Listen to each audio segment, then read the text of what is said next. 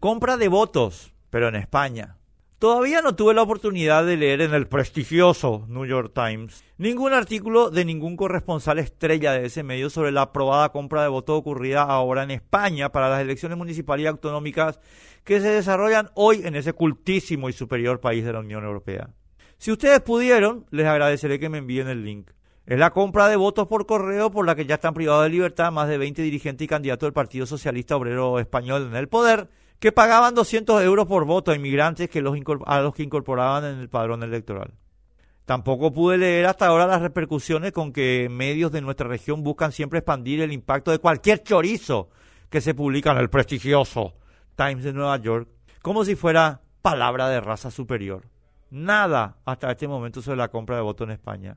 Nada comparable al artículo que con sorprendente difusión local escribió su jefe de corresponsales para el Cono Sur, Jack Nicas, sobre nosotros. Durante las recientes elecciones de 2023, los periodistas fueron testigos de que representantes del Partido Colorado volvieron a acudir a esa práctica compra de votos que califican como un secreto a voces.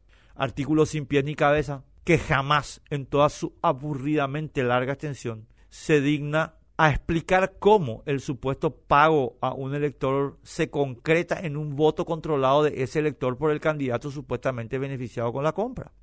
Este Nicas tiene entre sus dudosísimos méritos el de ser uno de los propulsores de la censura en YouTube, con una recordada campaña contra la Coca-Cola. Periodista, propulsor de la censura.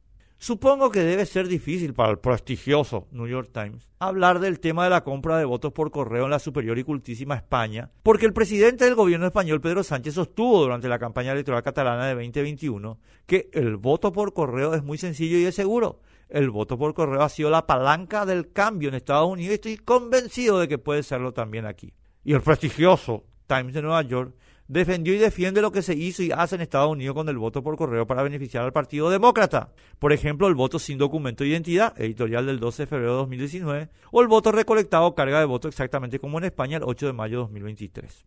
Sánchez dejó en claro que la palanca del cambio en España y Estados Unidos es la misma corrupta palanca con la que el globalismo usurpa el poder en todas partes.